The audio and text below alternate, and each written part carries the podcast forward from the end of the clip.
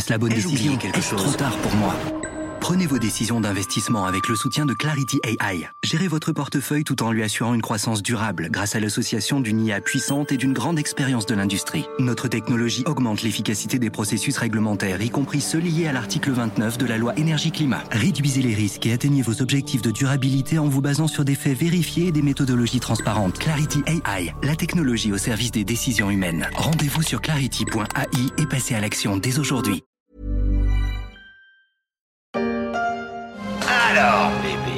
Bébé, tu es revenu te faire battre Tu n'as même pas transformé ton Pikachu. Tu n'as pas compris la leçon.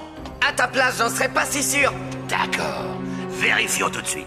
Le challenger Sacha a choisi un Pikachu. Le champion Major Bob a choisi un Raichu.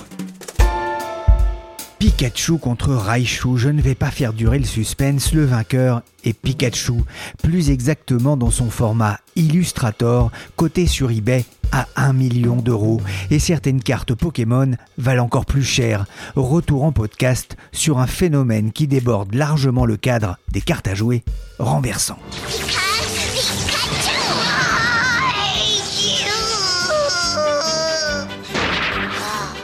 Mais qu'est-ce qui s'est passé?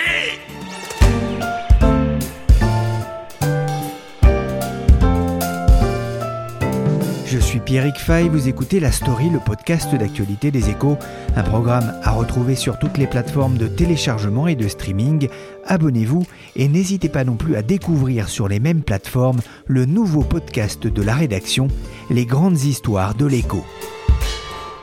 La carte Pokémon que vous voyez là, elle coûte 1 million d'euros. C'est une des cartes Pokémon Illustrator. Elles avaient été distribuées au Japon pendant un concours il y a quelques années. Et cette carte, elle est là, derrière un simple plexiglas fermé à clé, entouré quand même de plusieurs agents de sécurité, souriants et affables, mais on sent bien qu'il ne faut pas trop les gratter là où ça démange, sinon l'ambiance pourrait devenir électrique.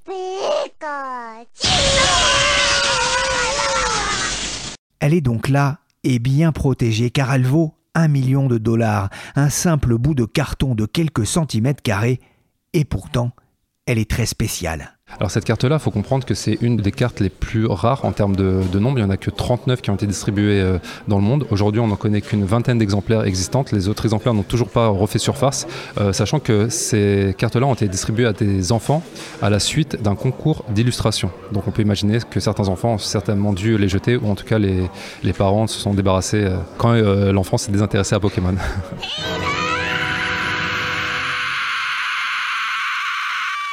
Oui, c'est ballot, mais c'est ce qui fait sa rareté. Son propriétaire s'appelle Nasser, il est plus connu sous le nom de Mr. Fuji, ou Fuji pour les intimes, et il vient de mettre en vente cette carte Pokémon sur le site eBay. Je lui ai demandé d'abord comment il avait commencé sa collection. Alors c'est comme euh, géré comme tous les enfants à la fin des années 90, quand la Pokémon Mania a frappé la France et l'Europe de manière générale. Tout simplement, je me suis dirigé vers euh, la franchise par euh, le jeu vidéo et après euh, j'ai fini euh, de trouver les cartes et de les collectionner pendant deux ans activement. Et vous en avez fait votre métier Tout à fait. Donc euh, après ces deux ans, j'ai tout gardé dans ma collection. J'ai repris en 2014, deux années de collection euh, pure et simple. Et à la fin de ces deux années, il y avait une réflexion de me professionnaliser. Et c'est tout simplement que je me suis dirigé vers euh, l'achat-revente dans un premier temps. Nasser, vous êtes co-dirigeant de la société MJN Collectibles et organisateur de la convention Gala TCG qui attire chaque année des centaines de collectionneurs de cartes. Qui sont vos clients justement? Aujourd'hui, on a des clients de 7 à 77 ans, tout profil. Des enfants, des moins jeunes, des, des- des plus jeunes, des gens qui veulent juste acheter occasionnellement, des investisseurs euh, confirmés ou des gens qui veulent joindre l'utile à l'agréable en profitant de leur euh, collection et en gardant une certaine valeur euh, de leurs items. Ce que vous constatez quand même, c'est qu'il y a de plus en plus d'investisseurs. Oui, tout à fait. On, on marque une maturité euh, à ce niveau-là. Il faut savoir aussi qu'il y a des services qui sont associés, que ce soit du conseil, de la gradation qui peut garantir une note et une valeur euh, de l'item, ce qui facilite euh, l'investisseur dans sa démarche euh, d'achat et de diversification de capitaux. Alors, Mr. Fuji, c'est votre pseudo. Vous êtes connu, paraît-il, dans le monde entier, du moins auprès des, des- des collectionneurs, et tout ça depuis Limoges? Oui, alors moi je suis originaire de, de la région parisienne, et, euh, mais je me suis spécialisé en fait dans les cartes euh, japonaises notamment. Et euh, quand j'avais démarré, c'était surtout la communauté internationale qui était euh, dessus. Et de fil en aiguille, bah, je me suis euh, fait des contacts et j'ai eu la chance d'être interviewé par euh, ou d'être sur les vidéos des plus gros youtubeurs, notamment Pokémon mondiaux, euh, Leonard et Pokérev pour n'en citer que, que deux. Welcome, welcome. Please introduce yourself to the Heart Squad and everybody else out there. Thank you very much for having me here. It's a, such a great pleasure and an honor meeting you and be a part of the video with your community. Thank you. So, Thank you. I'm Nasser. They know me uh, with the name Mr. Fuji or Fuji most of the time, and Uh-huh. I'm very happy to be here. Et Nasser qu'on entend ici avec Leonard pour montrer la fameuse carte Pokémon Illustrator évaluée alors à 500 000 dollars, une vidéo vue près de 500 000 fois. Les prix ont un peu grimpé depuis. Pikachu Illustrator card. Right now, holding this card, I still can't believe it. I really can't believe holding history in my hand. Go ahead and feel free to take it away as far as like how you got this card. Nasser, qu'est-ce qui fait la valeur d'une carte? Alors, euh, la valeur du quinte, il va y avoir beaucoup, euh, beaucoup de critères. Euh, je vais en citer quelques-uns euh, de manière non exhaustive. Il va y avoir euh, la popularité du personnage sur la carte, la popularité de la franchise, la qualité de la carte qui est un élément très important. On a cité la gradation qui permet de donner une note neutre pour une société euh, tierce de la carte et euh, en en combien de fois la carte a été euh, distribuée et produite. Dans votre présentation, vous avez oublié un point euh, qui est quand même pas négligeable, on va dire. Vous êtes le propriétaire de la carte Pokémon Pikachu Illustrator, une carte japonaise. Sa valeur est estimée à 1 million d'euros. Ça paraît dingue. Oui, c'est fou. Euh, bah, tout le monde en avait en- entendu parler, je me, je me dis ça ne sert à rien d'en reparler encore une fois. Effectivement, j'ai la chance d'obtenir cette carte qui est très convoitée.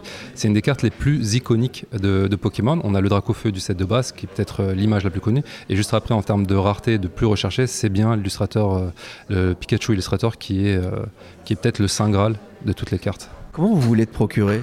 Alors j'ai eu la chance en 2019 euh, qu'un collectionneur américain qui voulait se séparer d'une partie de sa collection a proposé euh, l'illustrator euh, à la vente. Je lui ai proposé euh, une combinaison d'un achat et d'échange, donc euh, une partie en argent et une partie en, en objet. Et à ma grande surprise, il a accepté. J'ai dû sacrifier une grosse partie de ma collection à ce moment-là.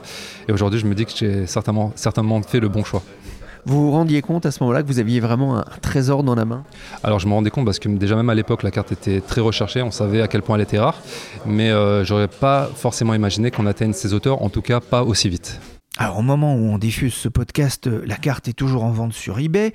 Un million, ça paraît beaucoup, mais une autre carte Pikachu Illustrator reconnaissable avec le petit animal électrique qui porte un stylo est disponible au même moment aux États-Unis et son propriétaire basé dans l'Illinois la propose en achat immédiat à 4 800 000 dollars. L'argent ne fait pas le bonheur Il y a une vidéo dont on a beaucoup parlé, c'est celle du youtubeur hein, Logan Paul euh, bah, qui fait l'unboxing, comme on dit, euh, la découverte d'une carte qu'il vient d'acheter à plus de 5, de 5 millions de dollars, c'est ça hein. Euh, Vous étiez là hein Oui, tout à fait. Effectivement, c'est euh, encore une Pokémon Pikachu Illustrator. C'est la carte Pikachu Illustrator qui est dans le meilleur état connu. Donc, il n'en existe qu'une. Comme c'est un marché, euh, ce qu'on appelle le high-hand, les, plus grosses cartes, c'est un marché sur lequel j'étais déjà depuis euh, 2016. Un de mes clients aux Émirats Arabes Unis s'est vu contacté par les équipes de Logan Paul en lui proposant euh, de racheter sa carte. Et après, c'était le jeu de négociation. Donc, j'ai aidé pour la partie négociation et pour faciliter euh, le deal jusqu'à avoir eu la chance de remettre en main propre la carte à Logan Paul. I, I swear to God, I wasn't convinced that you existed. They're like, yeah, you know, the, the Pikachu Illustrator is the most expensive card. There's some nines out there, and there's rumored to be one one. But you're here to represent the seller who will remain anonymous. C'était impressionnant. C'était euh, beaucoup de pression, mais euh, de la pression positive. Je me rendais compte que je vivais un moment important, donc j'ai essayé d'en profiter euh, au maximum. Et euh, Logan Paul était quand même très avenant envers nous et nos équipes, ce qui a fait que l'expérience était d'autres plus euh, agréable et des souvenirs euh, inoubliables pour soi. Vous avez estimé le prix de votre collection? Euh, Aujourd'hui, c'est très compliqué d'estimer euh, la collection. Euh, à un moment, je tenais euh, des Excel, j'étais bien rigoureux, mais euh, avec euh, l'accumulation d'objets et d'items, c'est très compliqué aujourd'hui. Ici, le gars-là, je vous rappelle qu'il est Powerhead by eBay. Donc, vous avez toutes les cartes. Est-ce que je peux m'approcher un petit peu? Oui. Ok, On n'a pas les clés pour ouvrir, mais on pourra ouvrir, ouvrir tout à l'heure. ok. En exclusivité, les gars, je vous montre le petit Pikachu Illustrator en authentique. Mais, mais, mais, on n'a pas que ça. On a du Lorcana juste ici qui est magnifique. David K. Pokémon en visite au gala TCG 2023, un événement que vous avez créé avec votre associé. De quoi s'agit-il? Le gala TCG, en fait, c'est euh, une convention où les collectionneurs de France, les vendeurs euh, de, France et euh, même internationaux se joignent sur la partie cartes à jouer à collectionner. Donc il va y avoir des exposants qui vont acheter revendre, il va y avoir des artistes qui vont montrer leur, leur travail sur les cartes, que ce soit la peinture sur carte, et aussi des artistes officiels Pokémon qui viennent pour expliquer leur travail et apposer leur signature sur les cartes. Ça c'est intéressant, c'est un nouveau marché, la, signature sur carte Alors, c'est n'est pas un nouveau marché, mais c'est un, marché en pleine expansion. C'était un marché qui était vraiment de niche où euh, les, euh, certains collectionneurs qui, aimaient ce genre de cartes ou des gens qui, qui appréciaient que l'artiste ait pu toucher entre les mains euh, l'objet. Pourquoi? Parce que, mine de rien, les cartes à jouer et à collectionner, ce sont des cartes qui sont distribuées massivement. Et se dire que l'artiste qui a illustré le dessin sur la carte puisse l'avoir eu entre les mains à un certain moment qui plus est, apposer son, sa signature et un, petit, croquis. Euh, ça faisait un attrait, en, tout cas euh, pour le collectionneur, euh, très intéressant. Et aujourd'hui, maintenant, il y a même un marché qui s'est développé tout autour avec le type de, de, signature qu'il peut y avoir, le type de dessin, etc. etc. Dernière question, on est ici dans une, dans une salle hein, pour présenter cette opération. Et on est entouré de plein de tableaux dont les prix sont à peu près équivalents à certaines cartes qui sont exposées juste à côté à choisir. Euh, à choisir, bon, il n'y avait pas vraiment de choix. Ça, ça, va être mon cœur qui va parler, ça va être les cartes à jouer à collectionner. Merci à vous.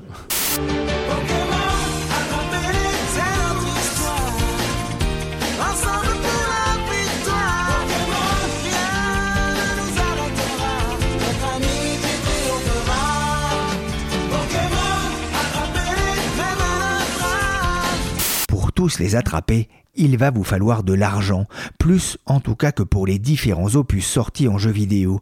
Le marché des cartes à jouer est devenu un marché de collectionneurs. Selon une étude YouGov pour eBay, c'est le cas de 8% des Français adultes, soit environ 4 millions de personnes qui disent collectionner activement ce type de cartes et pas seulement des cartes Pokémon. Alors je m'appelle Alexandre Boisneau, je suis responsable de la catégorie cartes à collectionner chez eBay France depuis bientôt un an. Comment est-ce que vous êtes tombé dans les cartes à jouer? Alors ça, ça, remonte à plus de 20 ans. J'ai commencé à collectionner les cartes dans la cour de récré euh, lors de la sortie de Pokémon en 1999. Et puis cette aventure, cette odyssée m'a amené à me tourner vers les cartes Magic où j'ai été grand collectionneur, grand joueur à haut niveau, j'ai été champion de France junior et également entrepreneur avant de rentrer chez eBay puisque j'ai monté une entreprise d'import-export dans les cartes à collectionner entre l'Europe et les États-Unis en utilisant notamment eBay qui est une, référence euh, sur le secteur. Euh, j'ai été surpris, moi, par la quantité de cartes en vente euh, sur le site eBay.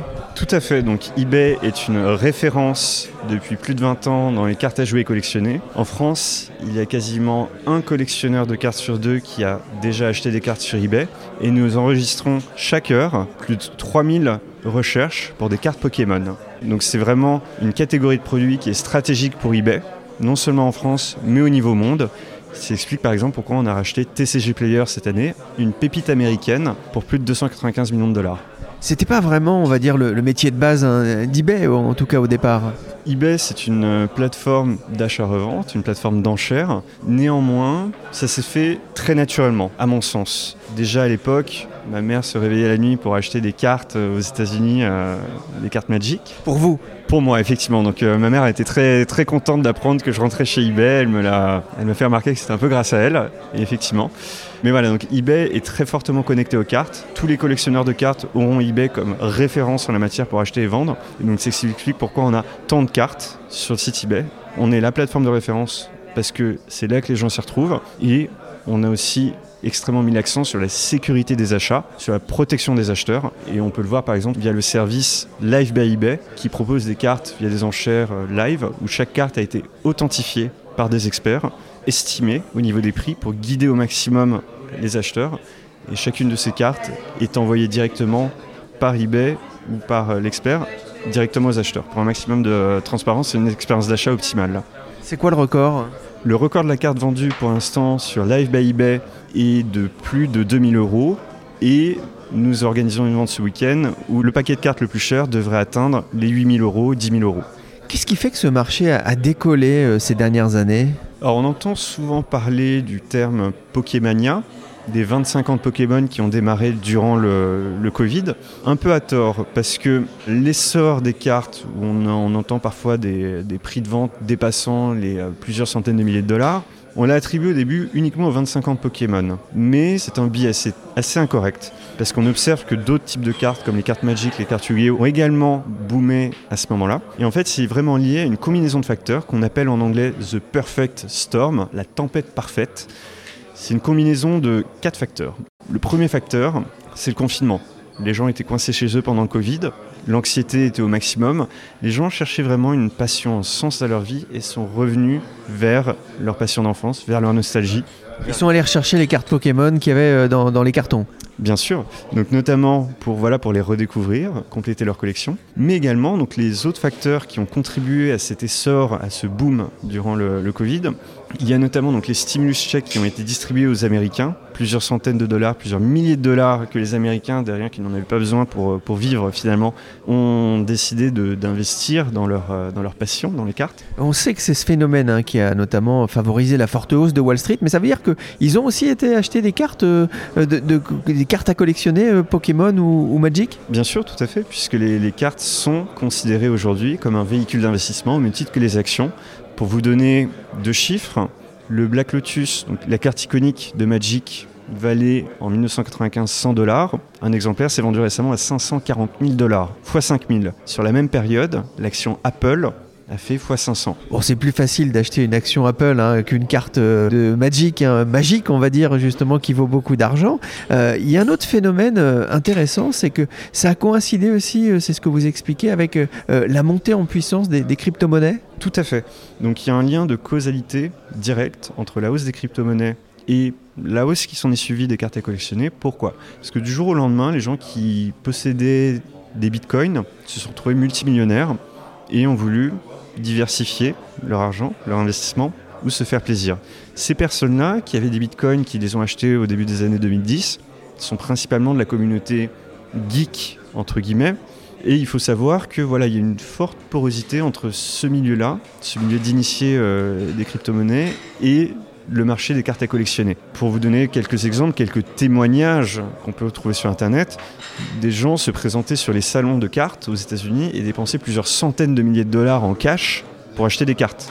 Et ces gens-là étaient des crypto-investors, des gens qui avaient fait fortune dans les crypto-monnaies. Ils arrivaient donc avec leur, euh, leur va- valise d'argent euh, pour acheter euh, des cartes. Il y a un dernier élément qui a joué hein, dans ce Perfect Storm dont vous parlez, c'est un YouTuber, un, influenceur très connu, qui est-il? Donc c'est Logan Paul, c'est l'un des influenceurs les, euh, plus connus et les plus euh, renommés de ces dernières années, qui a acheté en 2020 un Dracofeu, une carte iconique de Pokémon, 150 000 dollars. C'était la première fois que une telle transaction était médiatisée, et c'est ce qui a vraiment apporté l'étincelle qu'il fallait pour passer d'un marché un peu d'initié, un marché connaisseur avec une barrière à l'entrée, on va dire, à vraiment quelque chose qui était connu via YouTube, via cet influenceur. Les gens se sont dit c'est une nouvelle tendance, c'est là où il faut être, c'est là où il faut investir. Et en plus c'est ma passion, je m'y connais parce que je connaissais Pokémon à l'époque. J'ai loupé le boom des crypto-monnaies, je veux investir dans les cartes Pokémon. Et c'est pour ça que les gens se sont rués dans les Walmart aux États-Unis, les gens se sont rués dans les bureaux de tabac en France et dans les supermarchés et sur eBay également pour acheter les cartes, compléter leur collection, surfer sur la vague et puis se faire aussi euh, un retour sur investissement derrière. Certaines cartes valent de l'or. Comment est-ce que vous expliquez les prix atteints justement par ces cartes ou par certaines collections? Le prix de ces cartes s'explique par plusieurs facteurs. Déjà, un, le nombre de, de cartes qui ont été éditées. Donc, je vous parlais tout à l'heure du Black Lotus, la carte la plus iconique de Magic, sans doute l'une des cartes les plus iconiques des jeux de cartes à collectionner de manière générale. La première édition du Black Lotus a été éditée en 1008 exemplaires dans le monde, il y a 30 ans. Il en existe très peu encore en circulation et très peu en état parfait. Il faut savoir qu'une carte abîmée et une carte en état parfait, le prix peut varier de x10, x100 par exemple. Donc ça c'est le premier élément, donc il en existe très peu et très peu en bon état. Et le second élément, la valeur d'une carte exceptionnelle comme ça dépend aussi de la popularité du jeu derrière. Pour vous donner quelques chiffres, Pokémon c'est la franchise la plus rentable de tous les temps, avec plus de 100 milliards de revenus depuis sa création. C'est trois fois plus qu'Harry Potter, c'est trois fois plus que Marvel, c'est 50% plus que Star Wars. Un autre chiffre, sur la communauté maintenant, donc de Magic, on estime qu'il y a plus de 20 millions de joueurs de cartes Magic dans le monde. C'est le second jeu de cartes le plus joué dans le monde après le poker. Et 20 millions de joueurs dans le monde, qu'est-ce que ça représente? C'est autant de personnes qui courent un marathon. On connaît tous des gens qui courent euh, le marathon. On connaît moins de gens qui, qui collectionnent, qui jouent aux cartes Magic parce que c'est quelque chose un peu plus initié. On en parle moins. On ne s'affiche pas avec une médaille euh, sur, euh, sur Facebook avec. Mais c'est quelque chose de très à la fois niche, à la fois discret, mais en même temps très mainstream. Donc les collectionneurs, les joueurs sont tout autour de vous. Vous pouvez les trouver les week-ends dans les boutiques spécialisées, lors des tournois, sur Internet. Il faut savoir chercher, il faut savoir regarder. C'est moins fatigant qu'un marathon euh, quand même. Euh, le marché des NFT a émergé il y a quelques mois. Est-ce que vous vous êtes dit, aïe, c'est la fin des haricots pour les cartes physiques à collectionner? Absolument pas. Comme vous le dites, les NFT, ça reste digital. Les cartes physiques, c'est des cartes physiques qu'on peut toucher, qu'on peut admirer chez soi dans sa collection. Un NFT sera toujours dans le même état, la carte peut vieillir, il faut, ce qui est, important aussi, c'est voilà, de, collectionner les cartes les plus rares dans les meilleurs états possibles. On parle par exemple parfois de, collectionneurs qui avaient une carte en mauvais état et qui cherchent absolument une carte, la même carte en meilleur état, donc sont prêts à revendre la, celle en mauvais état, à rajouter de l'argent pour avoir une carte encore plus belle. Donc il y a ça qui est important. L'autre aspect qui est important, c'est l'aspect jeu. C'est bien de jouer contre quelqu'un sur un ordinateur, mais rien ne vaut le fait de s'installer à une table en face de quelqu'un d'autre avec le jeu qu'on a passé des heures et des heures à préparer. Toute la stratégie durant le jeu, toute la passion derrière, euh, le, goût du risque, etc., c'est quelque chose que les NFT ne remplaceront jamais. Et donc on peut parler de la, la start-up euh, Sorare, euh, la start-up française qui a récemment valorisé à 5 milliards d'euros, mais ça restera quelque chose en ligne. Ça ne fait pas peur du tout aux joueurs de cartes. Et ni aux collectionneurs de cartes. Et d'ailleurs, on le voit aujourd'hui même encore. Magic a été euh, la première filiale d'Asbro à dépasser le milliard de revenus cette année. Pokémon a édité plus de 9 milliards de cartes l'an dernier. C'est vraiment quelque chose qui est plus populaire que jamais et qui est amené à un avenir très radieux. Je me rappelle d'un test pour vérifier l'authenticité de la carte. Si on la déchire en deux et que de l'encre bleue ressort, c'est qu'elle est bien et bien vraie. Ni une ni deux pour en avoir le carnet, je la déchire. Et c'était super vrai. Quelle erreur Heureusement, celle-ci ne valait sans doute pas un million, mais Alexandre Boisseneau le rappelait, ce qui fait la valeur d'une carte, ce n'est pas seulement sa rareté, mais aussi son état. Pour les collectionneurs, la sécurisation de ces cartes est indispensable. C'est le travail de François-Xavier Colombani, fondateur de la société PCA Grade. Alors la gradation, c'est simple. Un collectionneur veut protéger, authentifier, donner une valeur objective à sa carte.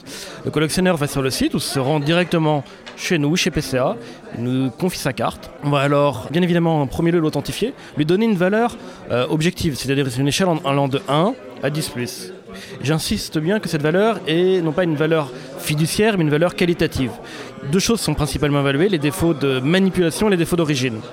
Si elle est tachée, si elle est écornée par exemple. Alors voilà, ça ce sont les défauts de manipulation. Généralement ce sont des rayures, des enfoncements, des coins abîmés, des bords abîmés. On donne une note en prenant en compte ces défauts de manipulation, mais les défauts d'origine, c'est-à-dire tels qu'ils ont été lors de l'impression de la carte par les imprimeurs. Ensuite la carte est euh, mise dans un boîtier euh, et scellée de manière inviolable.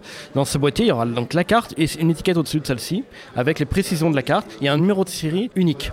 À partir du moment où la carte est scellée de manière inviolable, cette carte devient unique. Et c'est la raison pour laquelle eBay, euh, cela permet à eBay de, revendre ses cartes, parce que cette carte permet un échange. Cette carte permet de fluidifier euh, l'achat, la revente. On donne une confiance, on donne une valeur objective. Et c'est cette confiance qui permet d'engendrer une valeur fiduciaire quand elle est euh, plastifiée, hein, parce qu'il y a un vrai, euh, vous avez un outil industriel, c'est ça, hein, pour faire ça?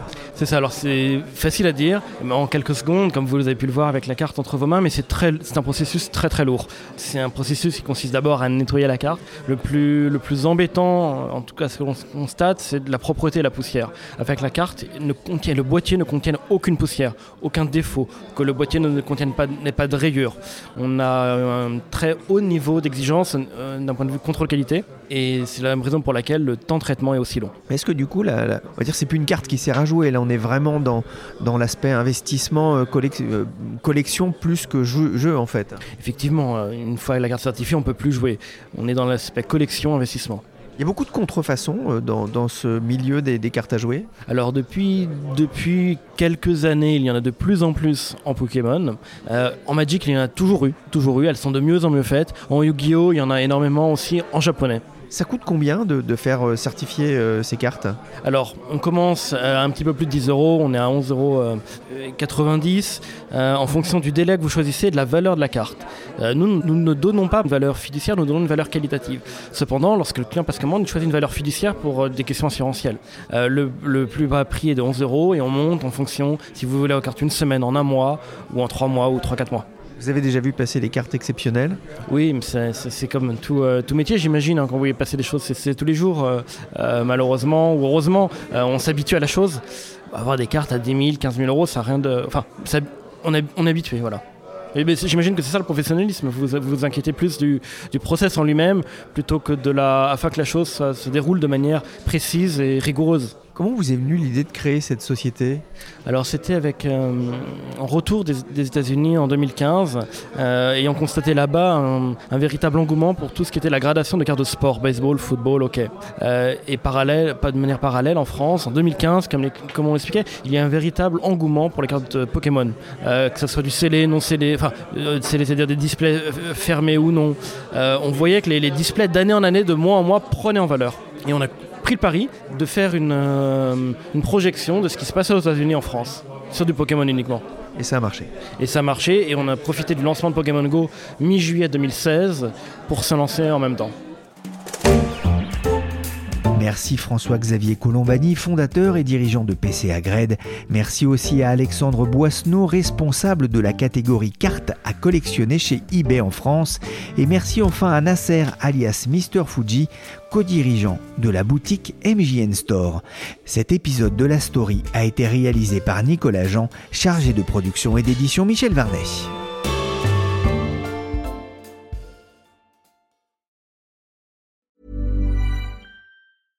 Mom deserves the best, and there's no better place to shop for Mother's Day than Whole Foods Market. They're your destination for unbeatable savings, from premium gifts to show-stopping flowers and irresistible desserts. Start by saving 33% with Prime on all body care and candles. Then get a 15-stem bunch of tulips for just $9.99 each with Prime. Round out Mom's menu with festive rosé, irresistible berry chantilly cake, and more special treats. Come celebrate Mother's Day at Whole Foods Market.